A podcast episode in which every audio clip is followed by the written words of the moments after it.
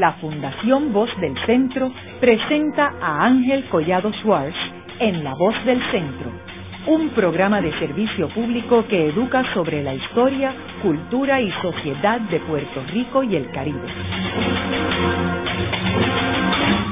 Saludos a todos. El programa de hoy está titulado Los artistas puertorriqueños en Hollywood. Y hoy tenemos como nuestra invitada a Miluca Rivera, quien es periodista, actriz y fue miembro de la Unión Screen Actors Guild en Estados Unidos y que es la autora de un libro recientemente publicado y titulado Legado puertorriqueño en Hollywood, en famosos y olvidados. Miluca, me gustaría comenzar el programa proveyéndole unos antecedentes a nuestros radioescuchas de cuándo es que los artistas puertorriqueños incursionan el mundo de Hollywood. Saludos a todos. Estoy muy orgullosa de estar aquí en el programa de La Voz del Centro y gracias por invitarme, señor Collado. La historia del desarrollo o, vamos a decir de la primera presencia de los actores puertorriqueños en Hollywood, contrario a lo que se ha escrito, en realidad se originó en el 1899, pues era la era presidente y se originó pues con tres bailarinas puertorriqueñas que sirvieron de, de, marco para esta película o corto que se llamaba How the Puerto Rican Girls Entertain Uncle Sam's Soldiers. pues por supuesto, como las puertorriqueñas, como le llamaban a Puerto Rico a principios del siglo, pues entretenían a los soldados del tío Sam, ¿no? Estas tres chicas, pues, aunque el título es algo, pues, este, insinuante, y la vestimenta también era muy estereotipo, eran estaban vestidas con traje de que está en el libro de, de como tipo de salón, con escotes muy profundos y ellas aparecen muy cerca de uno de los soldados que eran en realidad oficiales de la Marina y muy coquetas, ¿no? En, la, en las poses que tenemos de un póster que está en el libro. Lo interesante es que cuando voy a estudiar cuál era la trama de o la sinopsis del mutoscopio, lo que hicieron simplemente era bailar con estos tres soldados, pero dicen que ellas bailaban el baile típico de su país, que en aquellos, de acuerdo a lo que investigamos, en aquellos tiempos pues lo que sería un waltz o, un vals, porque pues eso vino de, desde 1700 y pico que nació el waltz. Entonces imagino pues que como había influencia europea, que ese fue uno de los primeros bailes que se desarrolló, que aparte de eso era la que se bailaba con parejas, la gente oculta y ocultamente porque en verdad estos parlos que le llamaban eran donde las mujeres que, alquilaban para que bailaban con los soldados o con los hombres y que muchos moralistas se, se oponían a ese tipo de, de parlors o salones como le podríamos llamar. Pero eso fue aunque no la más halagadora esa fue la primera imagen no solamente de la mujer puertorriqueña en el cine norteamericano sino de la mujer en sí porque antes de ella se hizo algo breve. Edison hizo un corto que se llamaba Carmencita, que eran un par de minutos una bailarina española bailando un tipo de flamenco, no el que se conoce hoy día, pero eso fue en el 1894. Entonces podríamos decir, de, acuerdo a los historiadores, que esa sería la primera imagen de la mujer en el cine, en general, según es latina. Entonces, la primera imagen en un drama, como dicen, con plot serían estas tres puertorriqueñas. Pensamos que eran neoyorquinas, pero entonces después nos hemos puesto a analizar y en verdad no daba tiempo para crear una familia cuando hacían solamente un par de años que o sea que habían que, que hubo la invasión de las tropas o sea la, la relación de Puerto Rico y Estados Unidos no estaba tan estrecha como para desarrollo de familias pues pensamos que posiblemente era muy muy puertorriqueñas. Y luego de esta experiencia al final del siglo XIX y apenas meses después de la invasión de Estados Unidos a Puerto Rico, ¿cuándo es que volvemos a tener una presencia puertorriqueña en Hollywood? No hay mucha documentación en sí de, de muchos actores que estaban pues activos porque lo que pasa es que muchas de estas se perdieron. De hecho, esta película no existe, pero pude por lo menos conseguir el póster y... ¿Dónde está el póster? Ese póster, a mí me regalaron este una copia de esto, mi suegro, que era, este, le gustaba mucho el cine y él era este fotógrafo microscópico y él pues coleccionaba y me, me guardó esto y me, lo dio un día, me dijo, aquí tienes, algún día te va a servir para algo. Entonces pues yo me, causó bastante curiosidad, entonces comencé a investigar, me tomó mucho encontrar los detalles, porque por ejemplo no había fecha de cuándo se hizo. Eso fue que tuve que buscar bastante archivos para, para estar segura que era la fecha correcta. Entonces luego tratar de ver si había una copia. Entonces luego tratar de ver de qué se trataba. O sea, fue un proceso bastante interesante. Después de eso, lo que sí me, me dio mucha curiosidad es que por alguna razón, como la industria de la fotografía y de, del motoscopio se desarrolla en New York y New Jersey, eh, pues por supuesto había participación de, de mucha gente latina porque ya estaban pues filtrándose para New York. Ellos usaban las, las chicas, los actores vaudeville que llaman, vaudeville yo creo que sería en español, y ellos los tomaban eh, escenas eh, de la vida real. Se perdieron muchos porque muchos fueron devueltos porque pues el contenido de creo creo era este nitrato era que es explosivo. Entonces pues la de la, biblioteca del Congreso devolvió muchas de estas que es una lástima. Entonces resulta que eh, luego Sigmund Löwen desarrolló uno de los estudios más grandes en esa era para filmar en New Jersey. Entonces él hace una película dos años después de la invasión de, las tropas norteamericanas a Puerto Rico, con el título de la captura de Puerto Rico. Y las estaba vendiendo a 100 dólares, copia de esa, de esa que serían como de tres minutos más o menos, y la estaba vendiendo con foto. Entonces tenía como un package, también tenía la captura de, de, de Cuba, de las Filipinas. él hizo un paquete y entonces él la vendía, las, las promovía por 100 dólares en una de las revistas de los periódicos de aquella época. Es una lástima, ¿verdad?, que no tengamos ese, ese fures tampoco, porque resulta que los estudios de él, pues eh, hubo un incendio y lamentablemente no quedó nada después del incendio, porque si no, a lo mejor hubiéramos podido por lo menos tener una idea de cómo fue, ¿no?, cómo fue que se hizo, eh, porque él trató de imitar los hechos. Él copiaba mucho a Edison y de hecho lo, lo llegó hasta demandar por derechos.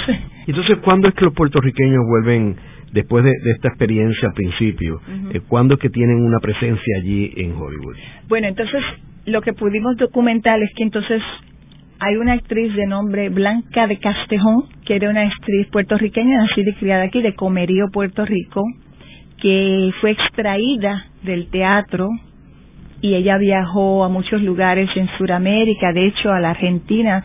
En la Argentina ella em, comenzó a descollar como actriz de cine silente y entonces ella se trasladó luego a Hollywood eh, a principios de los 30, que es la que está aquí, y era bellísima, de ojos azules, pelo rubio, tez, blanca y se parecía como hacia Marlene Dietrich type. Y ella pues aunque sí tenía, estaba bajo el, sistema de estudios, que eso es otro dato curioso, hay varios puertorriqueños o de origen puertorriqueño que pudieron desarrollarse bajo el sistema de estudios. Ella estuvo cinco años en Hollywood, pero eh, no le cumplieron con las promesas de, de, cine en inglés. Ella era de la división, porque en aquellos entonces hacían películas en inglés por la tarde con actores anglo y por la noche usando el mismo set algunas veces algunos de los actores los repetían, entonces hacían la versión en español. Pero por supuesto las condiciones eran diferentes porque los latinos tenían, de acuerdo a Lupita Tobar, que hizo muchas películas en aquella era, ella me dijo en una entrevista que por la noche los hacían trabajar largas horas, le pagaban mucho menos pero que muchas veces la versión en español, como la de Drácula que ella hizo, tuvo más éxito y mejores reseñas que las mismas en inglés. Pues Blanca de Castejón sería, diríamos, una de las primeras, pero aparte de ella, pues aunque no en Hollywood, estaba Fernando Cortés, que, que luego no fue el esposo de Mapi, pero en los 30 también. Entonces hay un actor, diríamos, actriz ella, actor, un actor maravilloso de nombre Alberto Morín, que nació y se crió en Puerto Rico, pero fue a Europa a, continuar sus estudios y su preparación eh, académica y por supuesto este como actor. Ese actor hizo cine silente para los Paté Studios eh, a principio de la era silente. Entonces después pues se trasladó, era políglota, aparte de eso, eh, dominaba nueve idiomas. Él era muy parecido a José Ferrer en talento, en destrezas, y también tuvo una carrera de una larga trayectoria hasta su muerte. Alberto Morín fue un puertorriqueño que trabajó en la película Casa Blanca con With the Wind. De hecho, él hacía papeles de francés porque como dominaba otros idiomas y no tenía pues el tipo, tenía un tipo continental. Pues Alberto era un actor de carácter.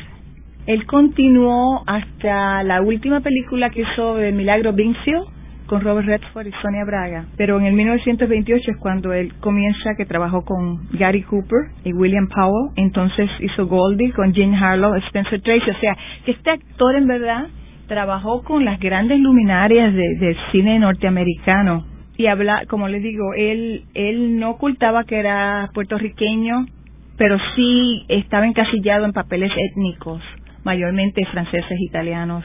Entonces, luego de él, podemos decir que entonces en cine, Sammy Davis Jr., aunque yo sé que no nació en Puerto Rico y que pues su abuela era la que nació en Puerto Rico, Sammy Davis Jr. de niño hizo del primer presidente negro de los Estados Unidos en una película que se llamaba Rufus Jones for President, de niñito, y fue en el 1933. Y cantó y bailó porque desde pequeñitos él pues se destacaba. Entonces hubo una niñita que nació en Cataño, Puerto Rico, de nombre Evelyn de Río, que comenzó en cine en el 1938. Es posible que antes de eso también, pero eso fue lo que pudimos eh, conseguir en you, Can't Cheat an Honest Man. Ella trabajaba mucho con W.C. Fields.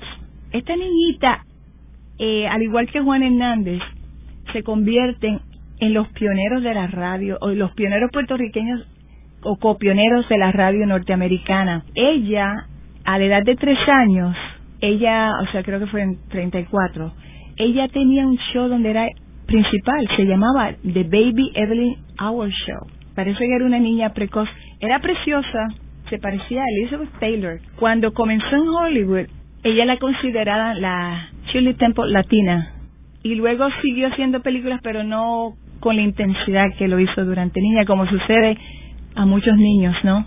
Y también, este, pues, cuando murió eh, Fields, eh, él era, ella era como la protegida de él, y pues ya, pues las oportunidades, pues no fueron las mismas.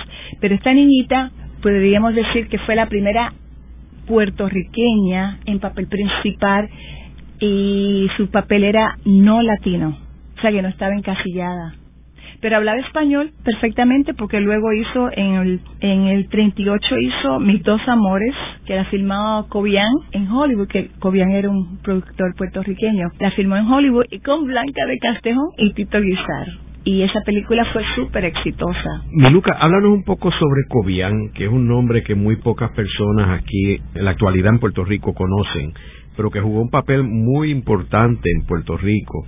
Particularmente, él era el dueño de la mayoría de los cines aquí en Puerto Rico. Háblanos sobre él. Sí, es una persona que en verdad, este, yo creo que podríamos decir que fue uno de nuestros primeros productores en Hollywood. Y era un genio porque él desarrolló la cadena de teatros Cobian, que todos hasta hoy día conocemos que, que fue de mucho éxito. Era distribuidor también hizo varias películas en Hollywood, algunas con más éxito que otras, ¿no? Pero trató de impulsar el talento puertorriqueño en Hollywood, porque fíjese que pudo haberlo hecho aquí, pero sin embargo tenía la visión de hacer el, el salto y lo hizo.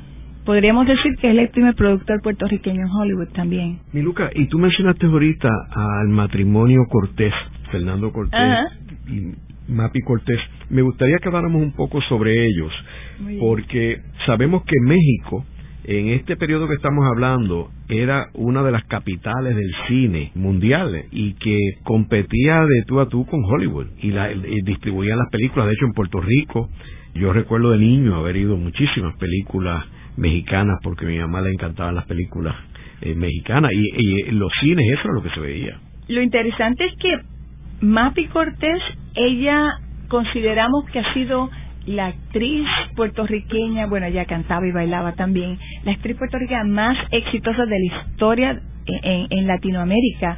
Y cuando ella ya, o sea, había hecho eh, películas ya en Cuba, México, Argentina, en todas partes. En España ya, ya había desarrollado su carrera y luego ahí fue ¿no? cuando conoció, como mencioné antes, a, su esposo Fernando Cortés.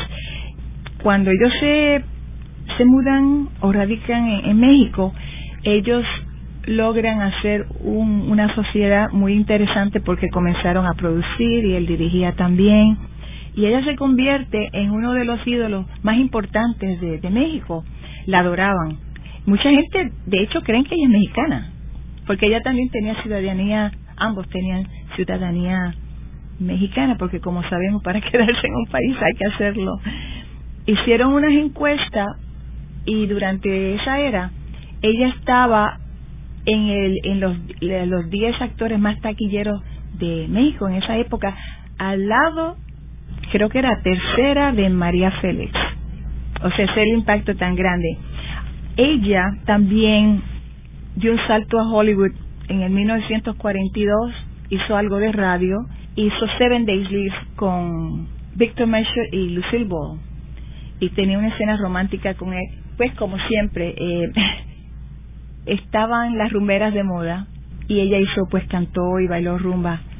La promovían como el ciclón del Caribe y en la misma película la presentaban como, o sea, insinuaban la, la mulata blanca y la conectaban con el azúcar, porque Puerto Rico en esos momentos pues eh, se destacaba como uno de los primeros en, el azúcar. Y ella no le gustaban los estereotipos.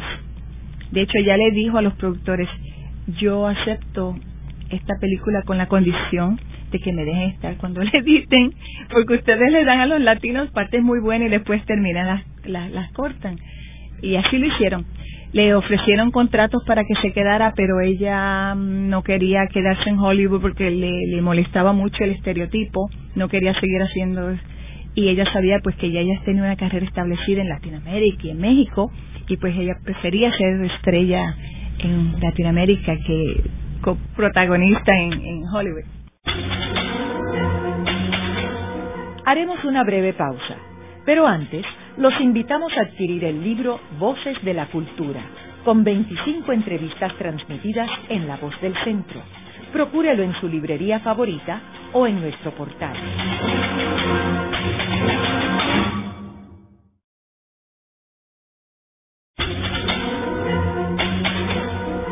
Están escuchando a Ángel Collado Schwartz en La Voz del Centro. Ahora pueden accesar a toda hora y desde cualquier lugar la colección completa de un centenar de programas transmitidos por la voz del centro mediante nuestro portal www.vozdelcentro.org. Continuamos con el programa de hoy titulado Los artistas puertorriqueños en Hollywood. Hoy con nuestra invitada, la periodista Miluca Rivera, autora del libro Legado puertorriqueño en Hollywood famosos y olvidados. Emiluca, en el segmento anterior estuvimos hablando que la primera vez que tenemos talento puertorriqueño en una película silente fue en el 1899 con una película titulada How the Puerto Rican Girls Entertain Uncle Sam's Soldiers. Esto fue apenas meses después de la invasión de Estados Unidos a Puerto Rico y de hecho usa la palabra Puerto Rican, no Puerto Rican, porque en aquel momento Puerto Rico se llama Puerto Rico. Eh, hablamos también de que luego de esta película hubo otros artistas puertorriqueños. Si nos remontamos al 1951, Miluca, cuando José Ferrer inmortaliza el talento puertorriqueño ganando el Oscar por su película Cyrano de Bergerac, ¿quién tú dirías que fue el actor o la actriz que más se destacó en Hollywood antes de José Ferrer? Juan Hernández, que murió en el 1970 y Juan Hernández comenzó en las tablas de, de Broadway a, mediados de los 1900, creo que era 1925. Hacía de coro negro en el musical Showboat, porque cantaba también y bailaba. También era escritor de radio y también con Orson Welles llegó a hacer hasta papeles principales en programas radiales. Claro, eh, la gente no no querían que supieran que él era negro. Y me cuenta el actor Henry Daro, que fue alumno de él y que él lo considera su mentor, que tenía que ir por los elevadores de servicio, tenía que entrar a ciertas horas porque nadie podía enterarse que esa voz tan maravillosa era un hombre negro.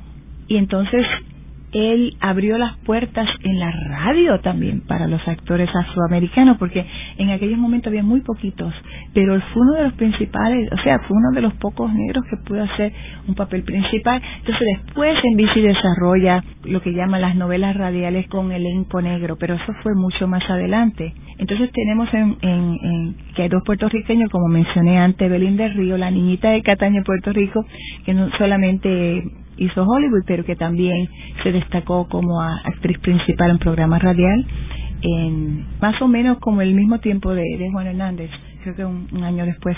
Y Juan Hernández comenzó su carrera de cine en, el, en el 32 con películas negras. Hacía papeles, por supuesto, no, no principales, pero ese fue su inicio como actor de cine, pero él hacía mucho teatro, era un actor, lo que llama vaudeville, y a pesar de que era negro, yo estuve leyendo que le hacían pintar los labios blancos, porque pues interpretaban los negros pues con, con maquillaje, pues, pues si eran negros se tenía que exagerar sus labios y si eran blancos se pintaban de negro y para parecer, ¿no?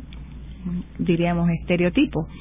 Pero Juano hizo ya en sus cincuenta y pico por ahí comenzó a hacer sus películas y por supuesto la más memorable, digo una de las más memorables que le causó mucho elogio de la prensa fue Intruder in the Dust, donde él, hace de, de un afroamericano del sur donde él pues hace de un hacendado rico y pues eso le causa al lugar donde él vive los incomoda porque él era arrogante también y pues entonces lo acusan de haber cometido un, crimen que no cometió, ¿no? Y esa es la trama. Esa película se hizo bajo el director Clarence Brown, que fue muy valiente porque en aquellos tiempos que fue el comienzo de la era de del senador McCarthy, el empuje de las películas en aquel entonces era muy cuidadoso porque estaban mucha gente pues las ponían en, en las llamadas lista negra que destruyeron la carrera de tantas personas, productores, directores, actores. Bueno, yo creo que hasta cierto punto sí se afectó porque aparte de ser el actor principal de un tema que nadie quería tocar, esta es la primera vez que se desarrolla el tema del prejuicio y como dicen, este, pues lo ponen al frente del público. Eh, solamente se hicieron tres películas en aquel entonces que eran provocativas con este tipo de, temas. Eh, esa película no, no, no tuvo mucho éxito porque, pues, se encontró con los obstáculos en Estados Unidos. Sin embargo, fue de mucho éxito en Europa y fue premiada en Europa y todo ese año, Juano se convierte en el primer latino y puertorriqueño en ser nominado para un Golden Globe. No lo ganó, que era estrella, la estrella del año. Miluca, tú mencionas aquí en el programa sobre la persecución que desató Joe McCarthy, el senador. Fue un senador muy controversial en la década del 40, en la cual dedicó su esfuerzo a perseguir a los supuestos comunistas. Y fue una consigna quien a la vez tuvo respaldo del Partido Republicano. Este era el gobierno de Harry Truman, el presidente Harry Truman, y los republicanos eh, se unieron a McCarthy, quien era republicano, era senador eh, creo que de Wisconsin, y junto con J. Edgar Hoover, el director de la FBI, lanzaron una campaña de perseguir a todo el que sospecharan que tuviera alguna inclinación comunista, la tuviera o no la tuviera. Uno de las víctimas fue Charles Chaplin, que fue notorio en términos de su posición y tuvo que abandonar Estados Unidos ante la persecución. Y entiendo que José Ferrer, el puertorriqueño, que fue el primer puertorriqueño en ganar un Oscar en Hollywood, fue víctima también de esta persecución. Háblanos sobre José Ferrer y la persecución de McCarthy. Pues lamentablemente, ese fue el año, en, en 1951, lo nomina para un Oscar. Al mismo tiempo, él tiene que comparecer vistas ante el Senado para defender su posición, porque estaba siendo acusado de rojo, como decían, de comunista. Y no tiene idea de la cantidad de artículos que hay en la academia, Academy of Television Arts and Sciences, de los que hacen el ritual de los Oscars. Ellos tienen unos archivos mayormente de, de José Ferrer basado en eso, que me sorprendió. porque él tuvo una carrera mucho más prominente que esa etapa de su vida que nunca quiso recordar mientras vivía, porque yo entrevisté a Miguel Ferrer, su hijo, y él dice es una etapa, él no quería hablar de ello. Lo que fue triste es que estuvo a punto de perder el Oscar por esas acusaciones. ¿Y de qué lo acusaban? Pues de, de que él prestaba su nombre a partidos comunistas cuando hacían recaudaciones de fondo. Él prestaba su nombre para las recaudaciones. Parece que asistió varias de ellas. Aparte de eso, luego él estuvo casado con Hagen, que no le ayudó porque ella era rusa. Siempre sí se ha creído que la gente de teatro, yo creo que en todas partes, pues siempre es de izquierda, ¿no? Y él estaba muy orgulloso de promover el independentismo de Puerto Rico también. Pues yo creo que fue una combinación de varias cosas. Una periodista norteamericana escribió un artículo diciéndolo, porque entonces se ganó el Oscar, pero entonces la ironía es que le dicen, se lo estamos dando al actor, no al hombre. Y escribían ese tipo de cosas en el periódico.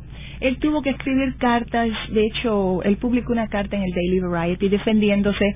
Entonces ahí él comienza a distanciarse un poquito del independentismo, su posición como puertorriqueño y tratando de demostrar a todo el mundo que era ciudadano americano. Hay algo interesante cuando José nos recibió el Oscar durante la presentación del Oscar. Helen Hayes lo recibió a su nombre porque en aquellos momentos él estaba en una obra de teatro en New York. Cuando recibe el Oscar en sus manos, lo manda a las oficinas del gobierno de Puerto Rico, que en esos momentos, pues, el gobernador era Luis Muñoz Marín. Hacen un plan de presentarle a él al Oscar en la Universidad de Puerto Rico, en las manos de Luis Muñoz Marín, que está la foto aquí en, en la página 161. Entonces, minutos luego de la entrega que le hace a Luis Muñoz Marín, él lo dona a la Universidad de Puerto Rico. Pero volviendo al tema de, de, lo que sucedió luego, su carrera se quedó, pues como dicen, con la marca eh, manchado. Siempre estuvieron latentes en Hollywood.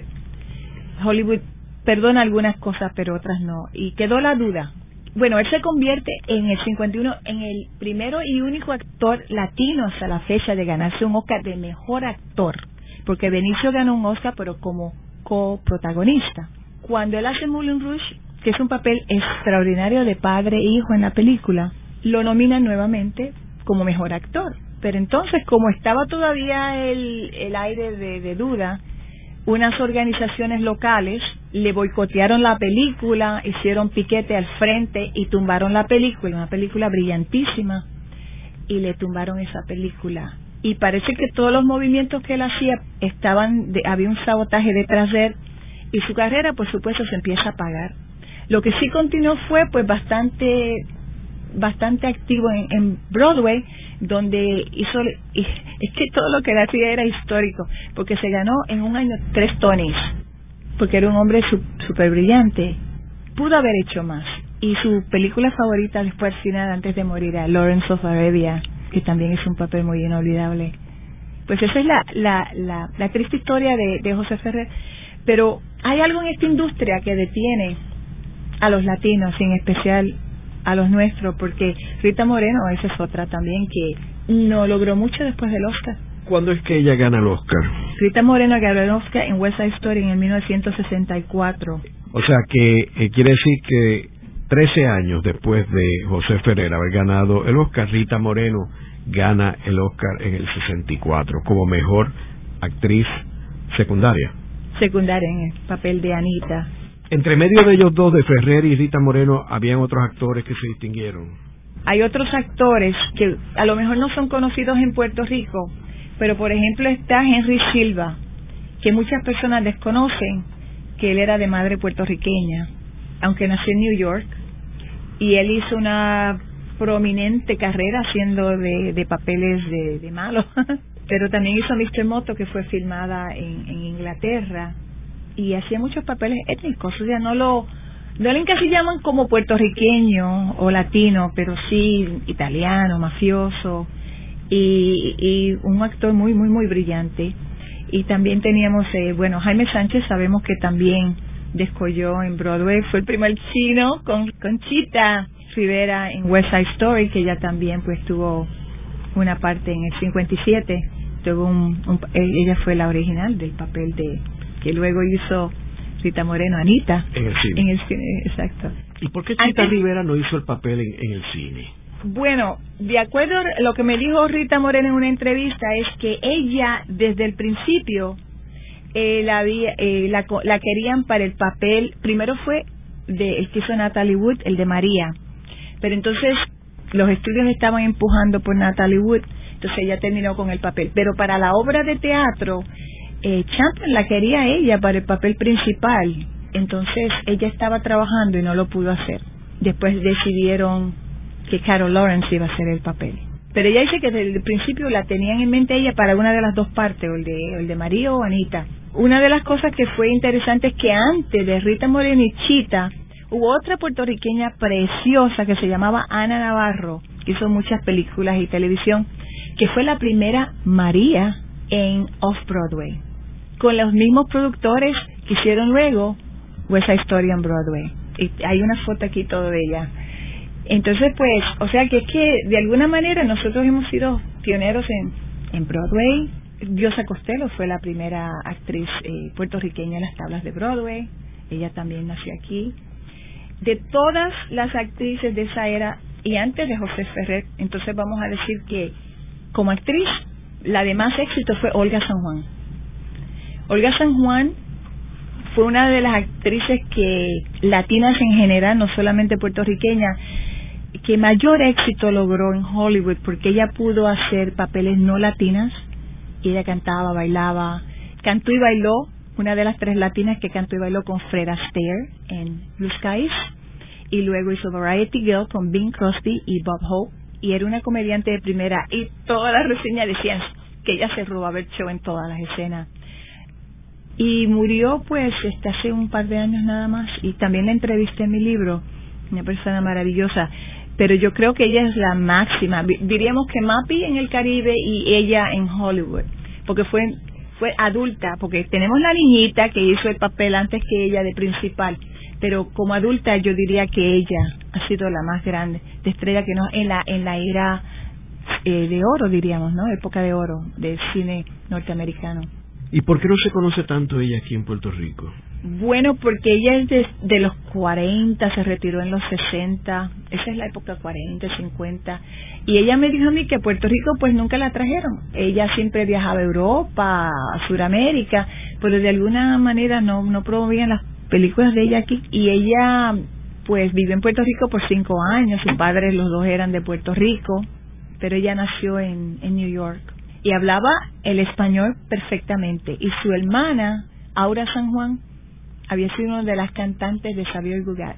O sea, y ellos, ellos todos venían de familia de cantantes. Ella fue novia de Tito Rodríguez, porque ella era del barrio, que de ese barrio latino de, de, de Spanish Harlem que le llaman, salieron pero una una de artistas fabulosos, Diosa también era de ese grupo, Tito Puente, todos ellos se conocían. Miluca, ¿y por qué tú mencionaste ahorita que Rita Moreno después del Oscar se apagó? ¿Por qué tú crees que se apagó?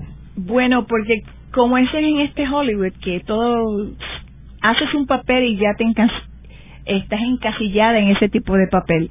Ella dice pues que no le surgieron ofertas que le insultaban en verdad, papeles denigrantes y Hollywood pues no le empezó a dar nada grande y los estudios la ya la habían soltado antes de ganar eso, eh, porque no sabían qué hacer con ella. De hecho, los críticos dicen que ella fue, que la desperdiciaron en Hollywood, que ella era bella y talentosísima. Ella se fue a Inglaterra huyendo del desempleo de los Estados Unidos. O sea, que contrario a muchas personas que cuando son nominadas o ganan Oscar, les surgen oferta, José Ferrer y ella fue lo contrario. Y ella pues estuvo casi siete años desaparecida de Estados Unidos. Entonces regresa a través de una obra de teatro y su exnovio Marlon Brando la trae de nuevo a una película más adelante. Y así volvió. O sea, ella tenía una relación con Marlon Brando. Fue novia de él, sí. ¿En qué periodo? El final de los 50 y principios de los 60. Luego de una breve pausa, regresamos con Ángel Collado Schwartz en La Voz del Centro.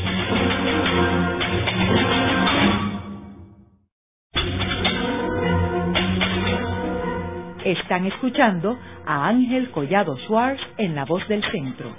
Ahora pueden accesar a toda hora y desde cualquier lugar la colección completa de un centenar de programas transmitidos por la voz del centro mediante nuestro portal www.vozdelcentro.org. Continuamos con el programa de hoy titulado Los artistas puertorriqueños en Hollywood. Hoy con nuestra invitada, la periodista Miluca Rivera, autora del libro Legado puertorriqueño en Hollywood, famosos y olvidados.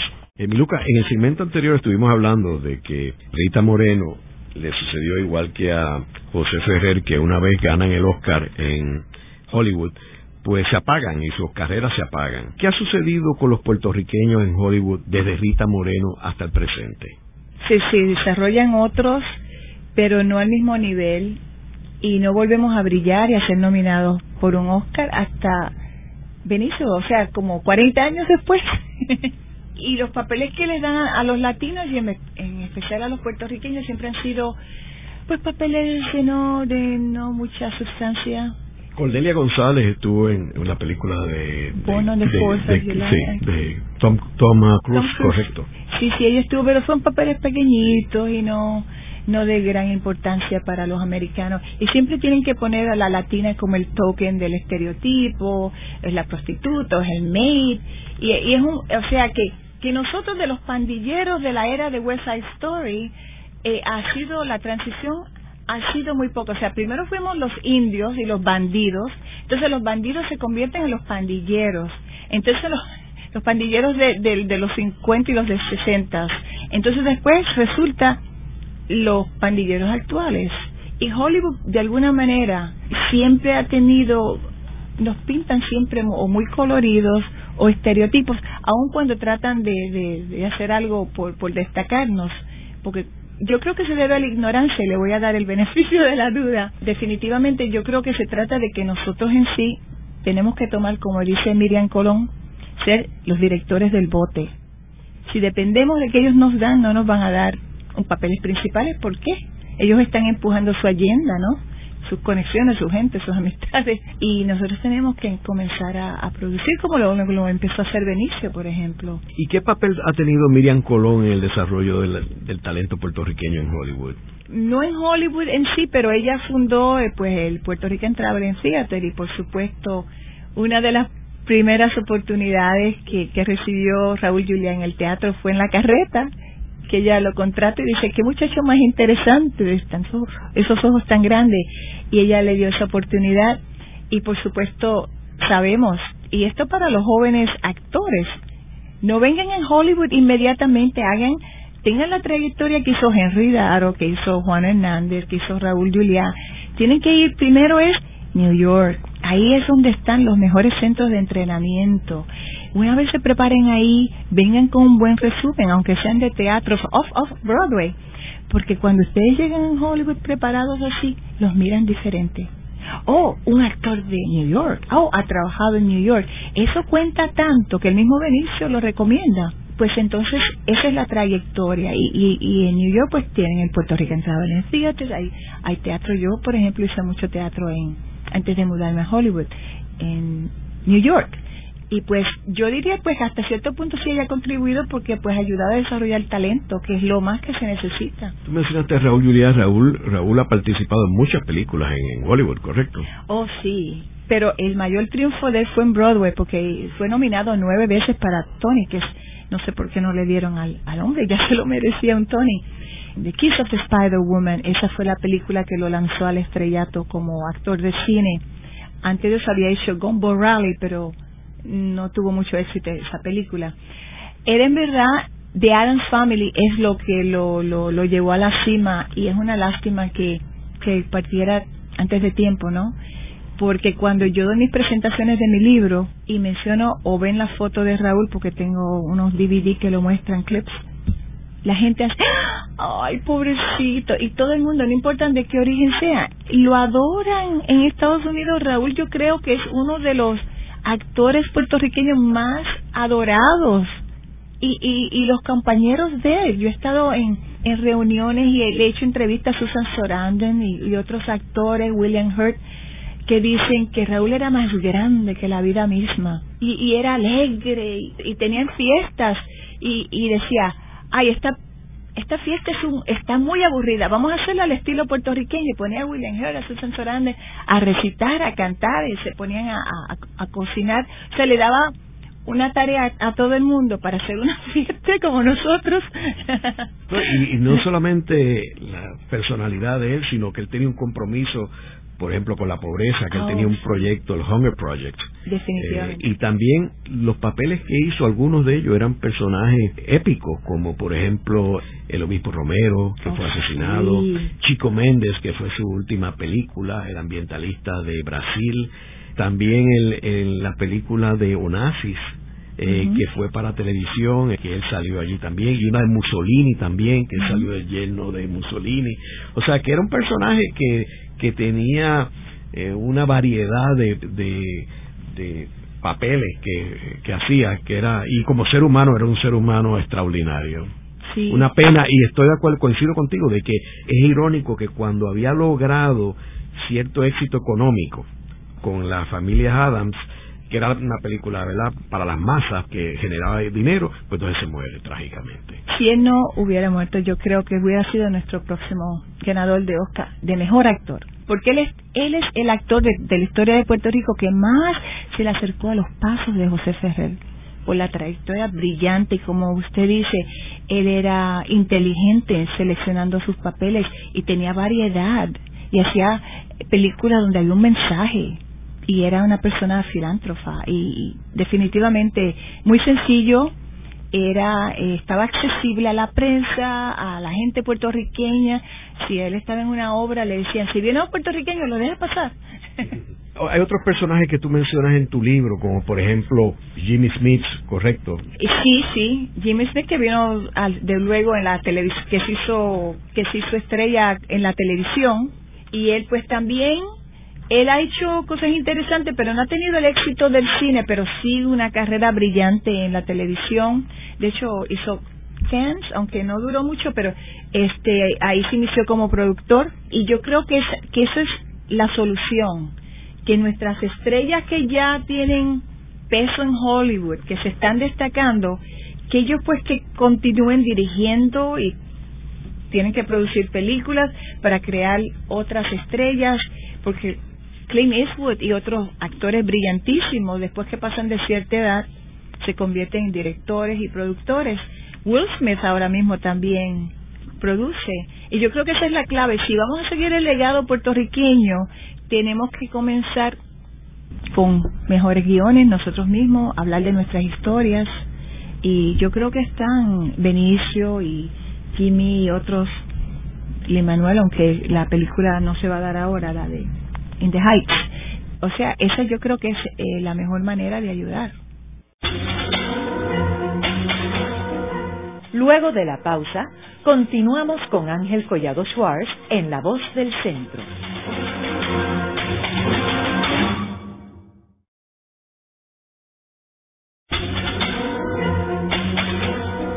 Continuamos con la parte final de La Voz del Centro con Ángel Collado Schwartz pueden enviarnos sus comentarios a través de nuestro portal www.vozdelcentro.org. Continuamos con el programa de hoy titulado Los artistas puertorriqueños en Hollywood. Hoy con nuestra invitada, la periodista Miluca Rivera, autora del libro Legado puertorriqueño en Hollywood, famosos y olvidados. Miluca, me gustaría que habláramos sobre el cine puertorriqueño en Hollywood y fuera de Hollywood. Por ejemplo, sabemos que tenemos una trayectoria muy importante en términos del cine hecho en Puerto Rico y que llegamos a, ser nominados para un Oscar como película extranjera con la película Lo que pasó en Santiago. Háblanos sobre qué ha pasado con el cine puertorriqueño en el exterior. Bueno, pues de alguna manera la gran fiesta fue en 1986, creo que fue. La gran fiesta se convierte en la primera película que envía a Puerto Rico para competir para un Oscar, lo que se me hace tan curioso cuando antes que eso hubo películas muy brillantes como Maruja entre otras no que y ya y habían producciones como mexicanas con Puerto Rico y México. No entiendo por qué esperaron tanto para hacerlo.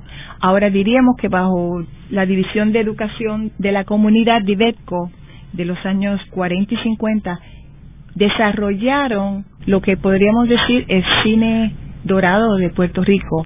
Esas películas fueron las que nos pusieron en el, en el mapa, como decimos, en el plano internacional, porque hay una que se llamaba Modesta, que se trataba de la violencia doméstica. Juan Ortiz Jiménez era uno de los, de los esposos, los peloteros con Diplo y Miriam Colón, que esa fue su primera película en el 53, y resulta que esas películas, Modesta se ganó tres, y ahora, en no hace mucho, la pusieron en la categoría de, de los premios de, de, las películas que consideran de las mejores de, de Estados Unidos. O sea que pasó a otro nivel y eran películas didácticas y las pasaban en lugares rurales, pero las distribuía el gobierno a diferentes partes del Caribe, de Estados Unidos. Y hay joyas, hay joyas aquí y participaban, por ejemplo, René Márquez, participaban gente de, de, gran calidad.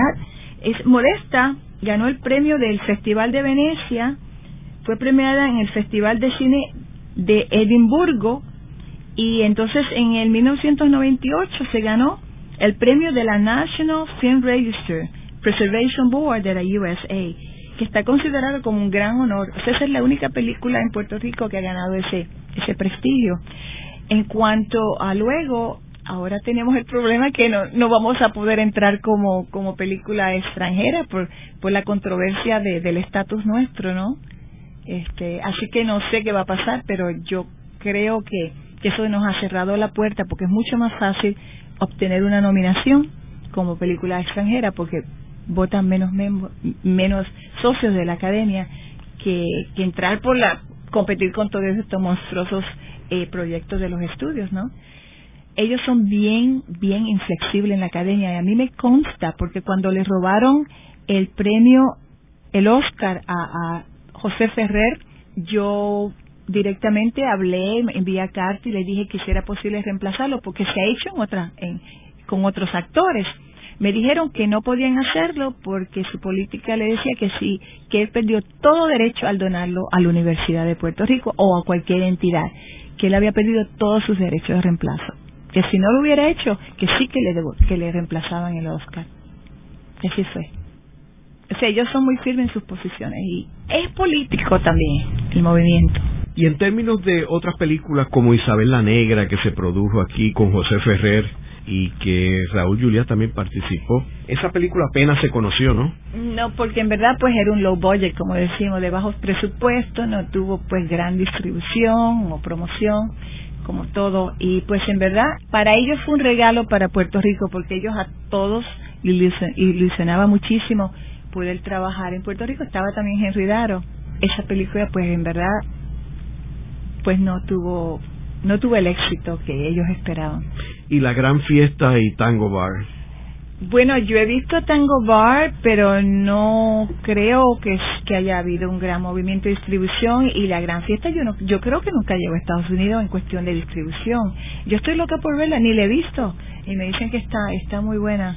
O sea que tenemos joyas, por ejemplo, lo que le pasó a Santiago nunca fue distribuida en los Estados Unidos, porque es que tenemos, a veces usan de excusa, ah, pero es que esa película fue hecha en español, por lo tanto no podemos distribuirla.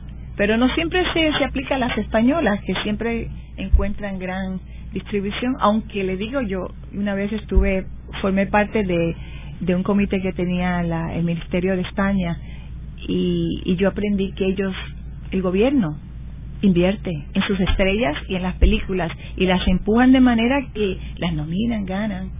Pero claro, ellos tienen una industria de cine y tienen Europa y, y tienen actores de mucho, mucho peso. Nosotros pues no, porque en Puerto Rico los esfuerzos de cine siempre han sido esporádicos. Entonces pues con los cambios de gobierno, pues por ejemplo la Corporación de Cine y otras entidades se afectan porque entonces se pierde la continuidad hay posiciones sagradas en Estados Unidos que no mueven la gente, no importa quién gane del partido político, para evitar eso, porque si se hacen todas las posiciones clave, vamos a tener pues este mucha confusión. ¿Y cómo tú ves el futuro del cine puertorriqueño? Qué bueno que, que se está desarrollando cine en términos de que vienen pues con los incentivos del 40% ha traído muchas producciones de, de Hollywood. Y qué bueno porque eso está inyectando fuerza a la economía. Pero en cuestiones de, de desarrollo, de ayudarnos como cine, no. De ayudar a los actores locales, no. Porque lo que usan son extras y no son ni actores profesionales. Necesitamos vehículos como lo hizo Divetco, donde se puede empezar pequeño, pueden hacer cortometraje, porque ¿cómo vamos a desarrollar a los técnicos? ¿Cómo vamos a desarrollar a, a los actores, directores, productores, si no tenemos cómo hacerlo? Y se puede hacer. Necesitamos también inversionistas locales que crean se pueden hacer cosas maravillosas. Puerto Rico lo tiene todo, todo, todo. No le, no le tiene que envidiar nada a Hollywood porque tiene actores bilingües, actores excepcionales, mucho talento, que en verdad, como demuestra en mi libro, una isla tan pequeñita y que haya desarrollado, pero tantos y tantos actores y actrices brillantes de todas las edades, en todos los tiempos. O sea que tenemos el talento para sentirnos orgullosos. Pero tiene que haber un esfuerzo como el de renacer ese tipo de proyectos. En el programa de hoy hemos discutido la presencia puertorriqueña en Hollywood. Hemos visto cómo Puerto Rico ha tenido una presencia muy importante desde sus inicios, donde eh, se han ganado tres Óscares en Hollywood y en Cannes también se ganó el mejor actor Benicio del Toro. Hemos tenido una película que fue nominada para una de las mejores películas extranjeras en Hollywood y como hemos mencionado en este programa, representa un área de oportunidad para Puerto Rico, pero que necesita el respaldo del gobierno para poder desarrollarlo, como ha sido el caso en otros países como España, América Latina, donde el gobierno ha ayudado a ese desarrollo. Eh, muchas gracias, mi Lucas. Mi placer, gracias. Esta ha sido una producción como servicio público de la Fundación Voz del Centro. Los invitamos a sintonizarnos la próxima semana a la misma hora. Y recuerden que pueden adquirir el libro Voces de la Cultura en su librería favorita o en nuestro portal